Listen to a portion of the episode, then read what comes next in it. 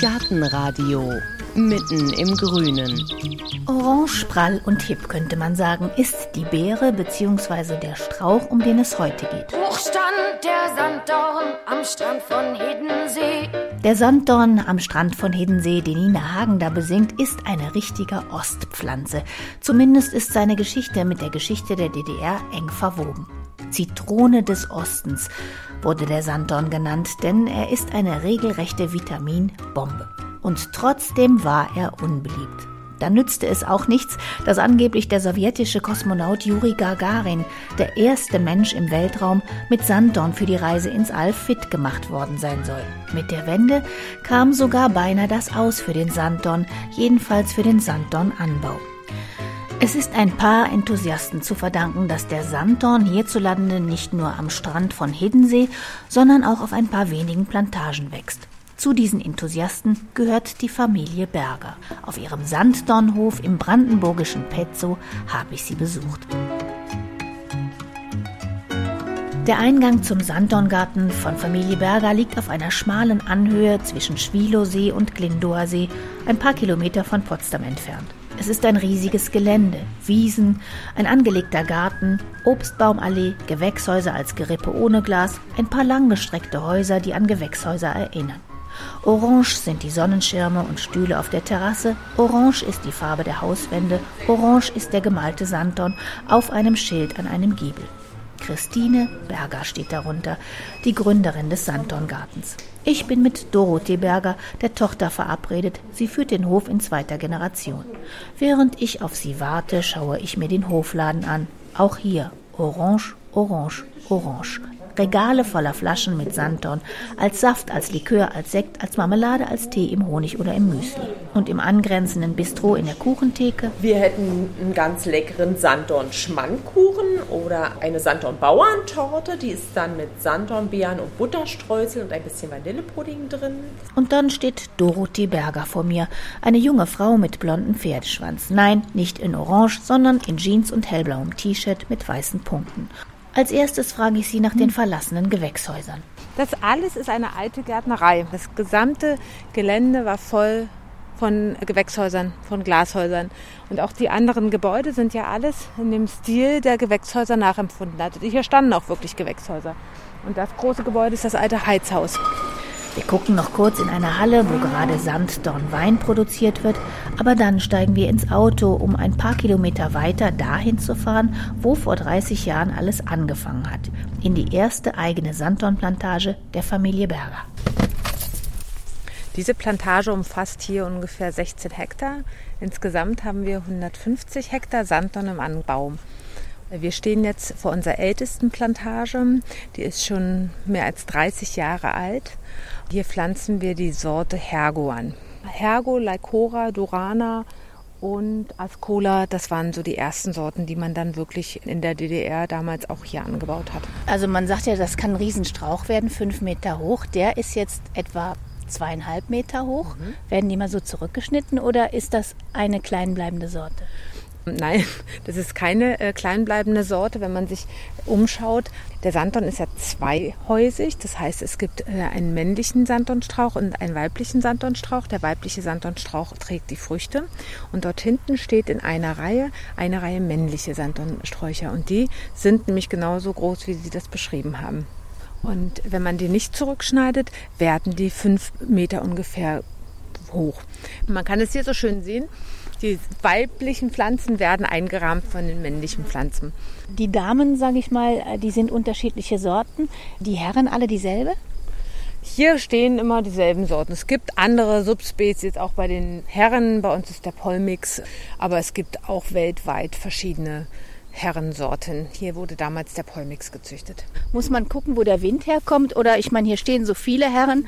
Aber wenn ich jetzt zu Hause Sanddorn hätte, müsste ich da gucken, wie der Wind weht, weil Windbestäubung. Also wenn Sie einen guten Ertrag haben möchten, dann sollten Sie schon schauen, dass Sie eine bisschen windige Ecke aussuchen, um den männlichen und die weiblichen Pflanzen zueinander zu bringen, weil die Bestäubung funktioniert per Wind genau.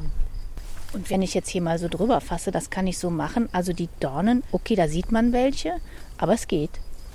Es geht, aber wir müssen sagen, dass aufgrund der Trockenheit die Dornen in den letzten Jahren viel, viel länger geworden sind und viel, viel stärker. Vielleicht kann man sie deshalb besser aussparen. Sie haben von oben gestrichen. Mhm. Wahrscheinlich haben Sie das deswegen nicht so doll gemerkt. Aber wenn Sie jetzt mal hier reinfassen, das ist schon ganz schön dornig. Und diese Dornen hier, die sind unglaublich lang geworden. Also da schützt sich die Pflanze vor der Trockenheit, vor der extremen Sonneneinstrahlung, vor den Temperaturen gegen Schädlinge. Kann ich mal da eine probieren? Unbedingt. Also die schmecken schon. Die schmecken schon. mhm. Sauer.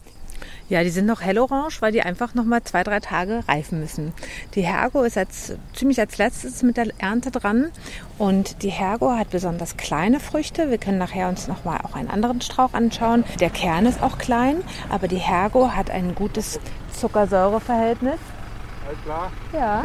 Ein dunkelhaariger Mann hat seinen Wagen neben uns angehalten und winkt durch das offene Autofenster. Das ist mein Papa. Der baut den Sanddorn an. Und schon ist er wieder weg. Das ist der, der diesen Sanddorn hier gepflanzt hat vor 30 Jahren? Ja, mein Vater hat schon seit den Mitte der 80er Jahren setzt er sich mit dem Sanddorn auseinander. Das war ein Produkt der ehemaligen GPG hier in Glindow. Da wurde der Sanddorn angebaut nach Forschungsbemühungen der Humboldt-Universität. Und in der ehemaligen DDR war man einfach auf der Suche nach vitaminreichen Früchten, die man für die Saftproduktion verwenden kann, um die Menschen in der DDR mit Vitamin C zu versorgen weil der Einfuhr von Südfrüchten, Orangen, Zitronen war einfach auf Dauer auch ziemlich teuer. Und dabei wurde untersucht Holunder und Sanddorn und Schlehe und dabei kam wirklich auch heraus, der Sanddorn ist für den märkischen Boden und für dieses Anbaugebiet hier sehr lohnend. Zum einen können die Früchte gut verarbeitet werden. Nicht nur Vitamin C, sondern auch die anderen Vitamine und sekundären Pflanzenstoffe sind reichlich vorhanden. Und der Sanddorn wächst besonders gut auf dem sandigen Boden. Und wie Sie sehen können heute auch, es ist besonders hell und die Sonne scheint. Und das ist eigentlich das, was der Sanddorn braucht. Sandiger Boden, Sonne, Luft. Und das Problem damals war ja auch, dass man herausfinden wollte, wie können wir die ja maschineller ernten.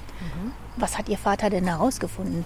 Wir ernten immer noch so, wie, wie das äh, damals äh, erforscht wurde. Wir fahren mit dem Traktor durch die Gänge hier, dann schneiden die Mitarbeiter den Ast zu zwei Drittel ab und dann wird dieser Ast in die Großkiste verfrachtet, wie so eine Apfelgroßkiste von einer Apfelernte. Und danach fahren wir äh, die Großkisten in die Tiefkühlung und da werden die Sanddornbeeren am Strauch schockgefrostet, durchgefrostet und danach bei minus 18 Grad gelagert. Und wenn wir dann mit der Ernte durch sind, werden die Beeren über eine Rüttelmaschine abgerüttelt. Die sind dann in gefrosteter Form, sodass wir danach die gut verarbeiten können. Wenn ich da jetzt vielleicht selber mal was ausprobieren sollte, auch ein kleines Ästchen abschneiden? Ja, also das, das wäre auch für den Hausgebrauch oder wenn Sie eine Pflanze zu Hause haben, den Tipp, den ich Ihnen geben würde, schneiden Sie sich ein kleines Ästchen ab, schneiden Sie nicht zu viel vom Ast ab, sodass die Pflanze genug Grün noch hat, um sich wieder zu regenerieren. Und frieren Sie das ein und dann können Sie die Früchte abschütteln. Das ist wirklich die schonendste Variante. Und glauben Sie mir, dann sticht sie nichts. Das ist die nächste Sorte, das ist die Sorte Ascola. Die wächst nochmal anders. Sie können jetzt schon sehen, dass die Frucht größer ist und auch schon orangener ist. Also Sie sehen ja stärkeres Fruchtfleisch und einen größeren Kern. Ehrlich gesagt sehe ich jetzt keinen Unterschied. Aber ich kann mal probieren. Sehen Sie auch, es schmeckt auch ein bisschen anders. Ja, anders sauer. Mhm. Anders sauer. Mhm. Anders sauer. Mhm. Sauer sind alle Früchte. Das ist eigentlich meine persönliche Lieblingssorte. Die Sorte hat besonders viel Carotinoide, das heißt, der Saft dieser Frucht ist besonders orange. Und der eignet sich besonders für die Likörverarbeitung, dass der Likör besonders strahlend orange ist. Und Sanddorn ist ein Ölweidengewächs, ähnlich wie die Olive. Wir haben beim Sanddorn ein Fruchtfleischöl und dann haben wir ein Kernöl. Das heißt, diese Kerne können nochmal gepresst werden und dann kriegen wir ein sehr wertvolles Kernöl dann nochmal draus. Und umso größer der Kern ist, umso mehr Öl bekommen wir. Von daher ist diese Lycora interessant wieder für die Kernölgewinnung. Wir gehen weiter auf dem Sandweg unter dem unglaublich weiten Himmel Brandenburgs durch die endlosen Reihen von Sanddornsträuchern. Immer wieder eine Reihe gestutzter Damen, voller oranger Beeren und dann wieder eine Reihe Herren, fünf Meter hoch. Nah genug für die Bestäubung, aber so weit entfernt, dass sie den Damen auf keinen Fall in der wertvollen Sonne stehen. Wir wollen mal gucken, ob wir den Erntetraktor finden, den wir auf der Fahrt hierher überholt haben. Und dann reden wir über die Zeit, als der Sanddorn in der DDR noch Bückware war. Das heißt, an sein Vitamin C kann man nur mit Vitamin B. Bückware, Ware, die äh, besonders äh, beliebt ist und nicht jeder bekommt und dann ähm, hinterm Ladentisch hervorgeholt wird. Sie haben das ja nur noch als Kind mitgekriegt damals, den Sanddorn in der DDR als Bückware. Können Sie sich noch daran erinnern? Ich kann mich an leere Regale erinnern und dass da noch Flaschen standen, die sich hässlich oben absetzten, orange, braune Flüssigkeit drin und irgendwie sah alles gar nicht so appetitlich aus. Ja, das liegt im Sanddorn inne. Der Sanddorn ähm, ist eine Ölfrucht und enthält ein Fruchtfleischöl. Wenn die Früchte gepresst werden, bleibt auch im Saft noch das Öl drin. Und wenn man daraus Nektar herstellt, dann trennen sich feste und flüssige Phase. Und das sieht unappetitlich aus. Die Kenner wiederum bestehen auf diese Phasentrennung. Was auch unappetitlich war, war schlichtweg die braune Farbe. Das kam daher, dass die Früchte einfach zu lange an der frischen Luft war, bevor geerntet wurde. Und in dem Moment, wenn sie die reifen Früchte pflücken oder das hier so, so melken, verletzen sie eigentlich schon die Frucht und dann oxidiert das alles schon auf dem Feld. Und dann werden die schönen Carotinoide nicht hellorange, sondern werden braun. Ach, und deshalb schneiden Sie ab. Den Deshalb Ast. schneiden wir den ganzen Ast ab und rütteln dann die Früchte vom Ast. Und dadurch haben wir ja bis zur Verarbeitung die ganze Frucht und haben nicht das Problem, dass wir dann eine, eine braune Suppe haben. Ne? Die saure braune Suppe war nicht sonderlich beliebt, aber irgendwo musste das Vitamin C ja herkommen. Also es gab zwar Südfrüchte, Orangen, die sogenannte Kuba-Orange aus den Freundschaftsstaaten der DDR, aber die waren gar nicht so lecker. Die waren sehr holzig, war sehr schwierig zu verarbeiten und der Saft, den man daraus hergestellt hat, war einfach nicht so gut zu verwenden. Dabei hatte die DDR extra einen Deal mit dem Bruderstaat Kuba ausgehandelt. Die DDR schickte Anfang der 70er Jahre 15 Zementfabriken und aus Kuba kam im Gegenzug die Kuba Orange, außen grün, innen strohig und voller Kerne. Fidels Rache wurde sie auch genannt, und weder die Kuba Orange noch der Santon hatten nach der Wende einen guten Ruf. Ich kann mich nach der Wende gut daran erinnern, dass wir mit meiner Mama gemeinsam von Messe und Ausstellung zu Ausstellung gefahren sind und in der ehemaligen DDR, den ehemaligen DDR-Bürgern den Santonsaft angeboten haben und die immer dankend abgelehnt haben, die wollen jetzt was anderes und äh, das musste ich immer in der DDR trinken und das will ich nicht mehr. Also da war schon ganz viel Abneigung zu spüren. Und in der ehemaligen BRD war der Santon nur als Reformhausprodukt bekannt. Also eher als Löffel, den man dann als Kind äh, bekommen hat, wenn die Erkältungszeit anstand.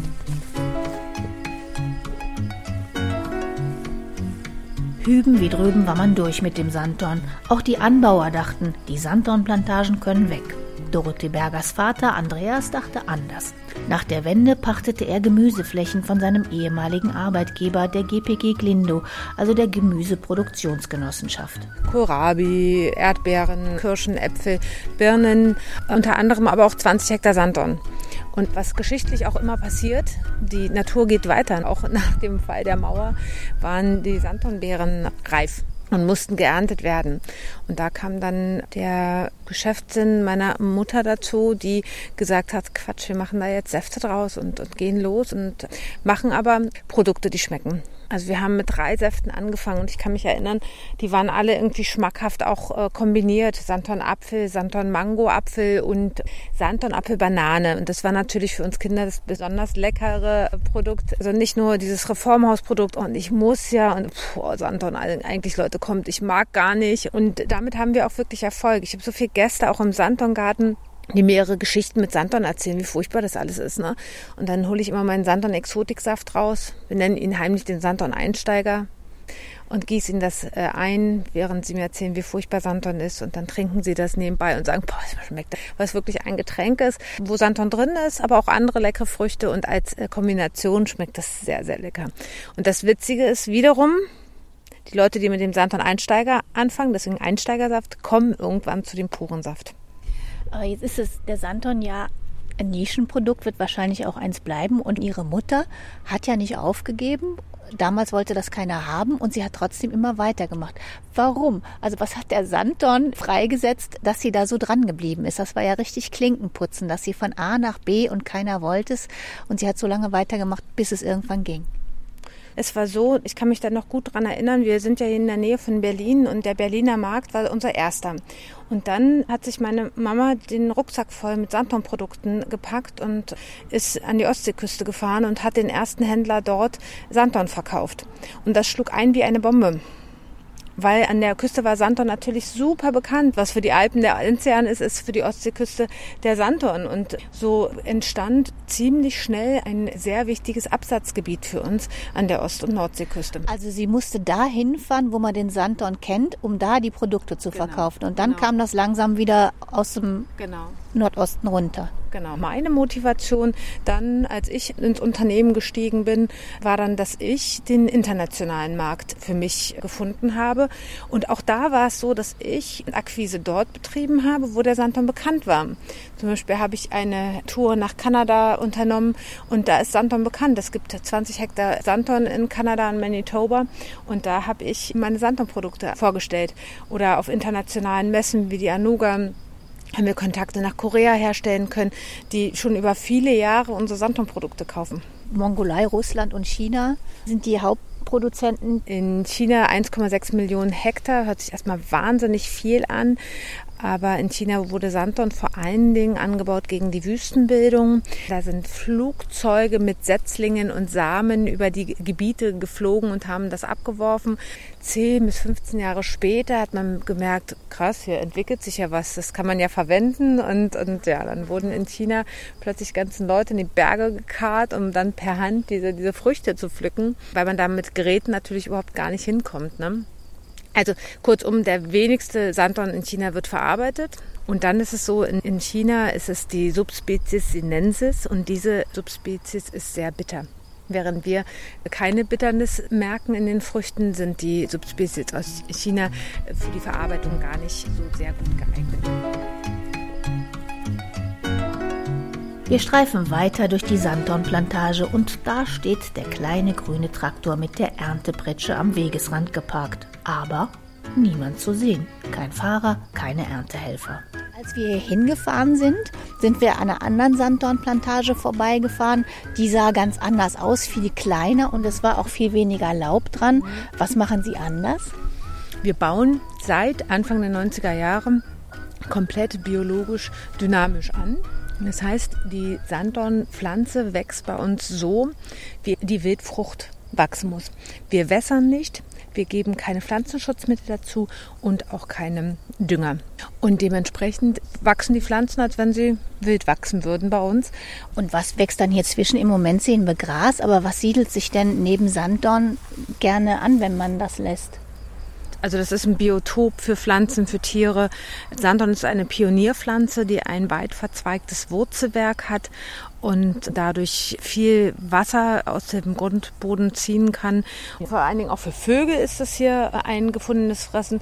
Wir haben dies Jahr so viel Stare wie noch nie. Wir müssen aufpassen, dass wir schneller als die Stare sind, was die Ernte betrifft. Jetzt haben Sie eben schon gesagt, der wurzelt ja unheimlich. Wenn der jetzt hier 30 Jahre schon wurzelt, also die Reihen sind drei Meter auseinander und dann stehen die etwa anderthalb Meter hintereinander. Also stehen wir jetzt eigentlich, wenn man immer so liest, dass der Sanddorn ja bis zu zwölf Meter weit wurzeln kann. Wir stehen jetzt auf, komplett auf Sanddornwurzeln. Mit Sicherheit. Also hier sind komplett Sanddorn, das ist ein komplett verzweigtes Wurzelwerk unter uns. Und das sieht man auch teilweise an den Ausläufern. Die wachsen dann auch immer weiter ineinander. Das ist für uns gar nicht so schlecht. Wenn man das im Garten macht, muss man sich mit seinem Nachbarn gut verstehen, weil einige Ausläufer garantiert beim Nachbarn landen. Oder Rhizomsperre wird immer empfohlen. Ne? Funktioniert natürlich im, im Kleingartenbereich funktioniert das auch. Aber wenn dann hier mal einer abgestorben ist, wie schwer ist das, so ein Sanddorn wieder auszubuddeln dann? Wenn die abgestorben sind, ist es tatsächlich nicht schwierig auszubuddeln, dann werden die Wurzeln getrennt und dann ist es nicht verkehrt. Ansonsten, wir haben eine Mortalität von ja, 1% ungefähr pro Jahr dann auch wirklich ab. Wir pflanzen dann nach und dann funktioniert das auch weiterhin. In Mecklenburg-Vorpommern hat man im Moment Probleme mit, ja, man weiß nicht so genau, mit einer Sanddornkrankheit, die dazu führt, dass die Büsche absterben. Haben Sie auch Probleme damit?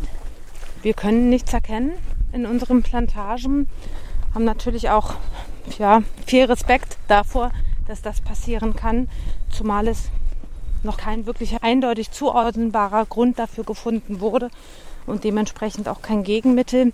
Von daher hoffen wir, dass wir mit der Art und Weise unseres Anbaus davor geschützt sind.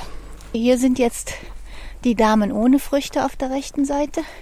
Das sind hier die Flächen, die im letzten Jahr beerntet wurden. Das sind wieder die Regenerationsflächen, wo sich der Strauch von der Ernte wo der einfach wieder nachwächst und im nächsten Jahr werden diese Sträucher voll Beeren sein. Die Früchte kommen also am zweijährigen Holz.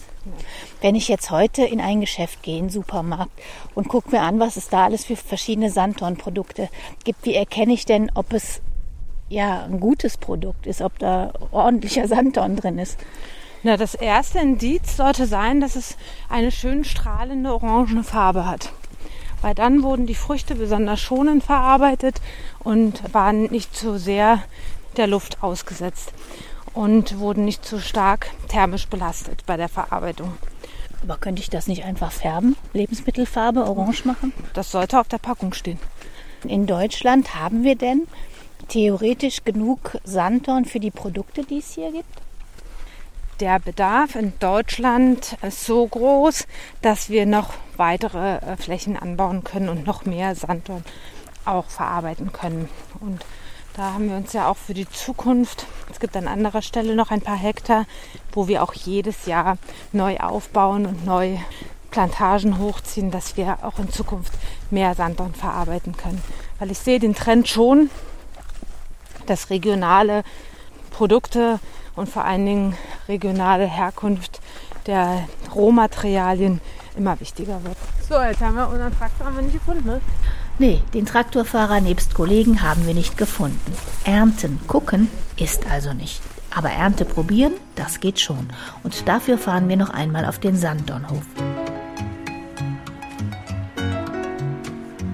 Ich setze mich auf der Terrasse auf einen orangen Stuhl unter einen orangen Schirm und Dorothee Berger stellt drei Flaschen vor mir auf den Tisch. Mal, eine kleine Sand- und Saftverkostung.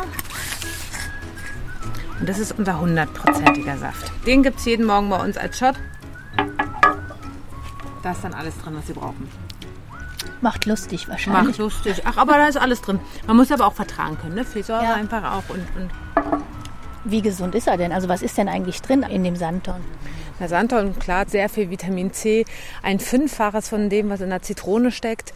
Es hat Vitamin A, Provitamin A, Vitamin K, Vitamin E, aber auch die sekundären Pflanzenstoffe sind nicht zu unterschätzen. Und nicht zuletzt das Sanddornöl hat viele essentielle Fettsäuren wie die Omega-Fettsäuren. Und ganz interessant ist Sanddornöl ein pflanzliches Öl, äh, welches die Palmitoleinsäure enthält. Palmin sagt Ihnen ja auch was, Palmin, Kokosfett. Vom Kokosfett kennen wir Palmitoleinsäure. Und dieses Öl wird fest bei Raumtemperatur. Und das äh, ist halt auch im Sanddorn enthalten. Ne? Und, und diese Fettsäurekombination fällt im ersten Schritt erstmal gar nicht ein, weil immer nur Zitrone des Nordens, aber wirklich diese Fettsäurekombination ist sehr gesund und interessant. Ne? Die Verwendung von Sanddornöl geht über tausende Jahre in der traditionellen chinesischen Medizin zurück. Und selbst Genghis Khan nutzte Sanddornöl schon für die Gesundheit seiner Pferde. Tatsächlich. Ja, die Pferde in der Mongolei mussten natürlich viel Wüstensand abkönnen und hatten immer entzündete Augen. Und dagegen wurden die mit Sanddornöl gepflegt. Und weiter geht es mit der Verkostung. Das ist schon so ein trinkfertiger Nektar. Sanddorn ist wie ein Zitronensaft. Sie würden niemals sich eine Flasche Zitronensaft nehmen und einfach austrinken. Und der Sanddorn-Nektar, das ist schon so fertig gemixt mit 25% Fruchtgehalt, ein bisschen gesüßt, so wie es notwendig ist. Und da können Sie auch ein ganzes Glas gleich von trinken. Zum Wohl. Ja, also das ist ausgeprägte Zucker-Säure-Verhältnis. Und es ist dann gut zum Genießen und ähm, erfrischend. Wir schließen jetzt ab mit unserem Santon Einsteigergetränk. Kombiniert mit Santon, Orange, ein bisschen Mango und auch ein bisschen Milch zum Wohl. schmeckt fast so ein bisschen wie Sanddorn Lassi oder so. so die Lassi, ne? ja, durch die Milch. Genau. Und ich muss Ihnen sagen, das ist ja etwas, was wir heute wiederum erleben. Der Wunsch nach regionaler Versorgung, ne? dass wir nicht nur Orangen und Orangensaft trinken. Sanddorn ist eine der Superfrüchte Deutschlands. Von der Bückware zum Superfood. Ja. Das ist eigentlich auch eine witzige, was heißt witzige? Das ist eine interessante Transformation in die neue Zeit, ja, dass man von einem ehemaligen DDR-Produkt es geschafft hat, zu einem nachhaltigen Superfood zu kommen und, und nicht nur diese DDR-Geschichte immer mit sich trägt, sondern einfach auch ein anerkanntes Unternehmen wird, was sich auch in die Zukunft bewegt hat und da über diese Dinge nachdenkt und dem Verbraucher auch eine Möglichkeit gibt, da nachhaltiger zu leben. Merken Sie da schon was, also dass die Jungen drauf anspringen? Ja, das merken wir stark, weil wir haben mal, als wir begonnen haben, Santon Süßwaren ins Sortiment mit aufzunehmen, haben wir mit einem Santon Bonbon angefangen. Und dann hat sich das so entwickelt, dass wir Santon Gummibärchen irgendwann spannend fanden. Und ich war auf den ersten Biomessen und dann wurde ich immer gefragt, ob wir nicht auch vegane Gummibärchen hätten. Und ich habe die Leute auch gar nicht verstanden, was sie mit veganen Gummibärchen wollen. Und das ist doch nur Gelatine, Mensch, Leute. Und habe auch echt gedacht, Mensch, so ein Gummibärchen braucht doch so einen ordentlichen Biss und so ein Gummibärchen, das kann doch nicht sein. Und habe aber irgendwann mich mal, ja, habe gedacht, natürlich, probieren wir das. Und mittlerweile ist das vegane Santon Gummibärchen eines unserer stärksten Produkte. Und da merkt man schon, dass der Santon irgendwann auch ein junges Produkt wird. Dass wir zum Beispiel Santon nicht nur mit normalem Zucker kochen und auch nicht nur mit Rohrohrzucker, sondern dass wir den Santon mit Agavendicksaft süßen. Also auch Zuckeralternativen anzubieten. Ne? Ich persönlich denke, dass das immer eine Wahl der, der Menge ist. Also ich bin persönlich gar kein Typ für Ersatzstoffe oder für nur vegan oder nur vegetarisch oder so solche extremen Ernährungsformen. Ich denke immer, dass, dass man das in Maßen gut genießen kann. Aber man merkt, dass gerade die Städter doch sich mit diesen neuen Ernährungslebensformen stark auseinandersetzen und darüber auch definieren. Und apropos sich über Santon definieren, wie sieht's denn aus mit der nächsten, der dritten Generation? Ja. Wir spielen mal so ein kleines äh, Spielchen zu Hause. Bei uns gibt es jeden Morgen einen Santon-Shot. Der hundertprozentige Saft, den trinken wir in kleinen Schnapsgläsern. Und ja, wer zuerst die Mine verzieht, hat verloren. Wir haben noch ein kleines Kind auch und ist sehr ehrlich und sehr robust. Und mit ihren zwei Jahren sagt sie mir, Santon, Mama, Santon, Santon mag ich nicht. Und da bin ich gespannt, wie sich das entwickelt, ob ich äh, mein drittes Kind auch noch da reinkriege in die Santon-Welt. Sie hat ja noch ein bisschen Zeit, die dritte Sanddorn-Generation der Familie Berger. Sollten Sie sich den Sanddorngarten in Petzow einmal selber angucken wollen, dann können Sie das übrigens verbinden mit einem Besuch in einem ganz außergewöhnlich schönen kleinen Landschaftspark, fast direkt daneben. Der Park wurde rund um das Schloss Petzow 1838 nach den Plänen des berühmten preußischen Landschaftsplaners Peter Josef Lenné angelegt. Ein wunderbar verwunschener Ort, vor allem wenn man nicht am Wochenende, sondern unter der Woche hinfährt. Wie immer finden Sie den Kontakt, die Hintergrundinformationen und ein paar Bilder auf gartenradio.fm. Ich sage Dankeschön fürs Zuhören. Mein Name ist Heike Sikoni. Machen Sie es gut.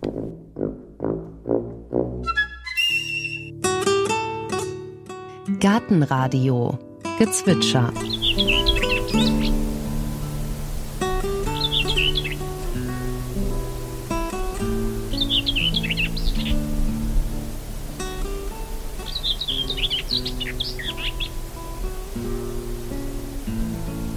Das war die Dorngrasmücke. Gartenradio Ausblick.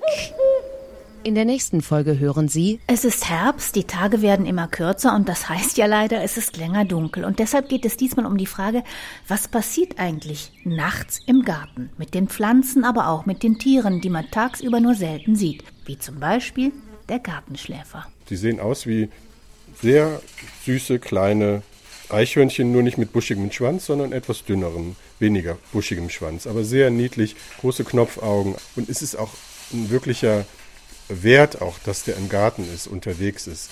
Der frisst sehr viele Insekten. Der frisst natürlich auch schon mal ein bisschen was am Obst oder vielleicht auch ein bisschen was am Gemüse, aber das ist verschmerzbar. Was die eben alle gemeinsam haben ist, diese Bilchartigen, die sind alle nachtaktiv. Das heißt, die sieht man tagsüber nicht, weil die tagsüber schlafen und nur nachts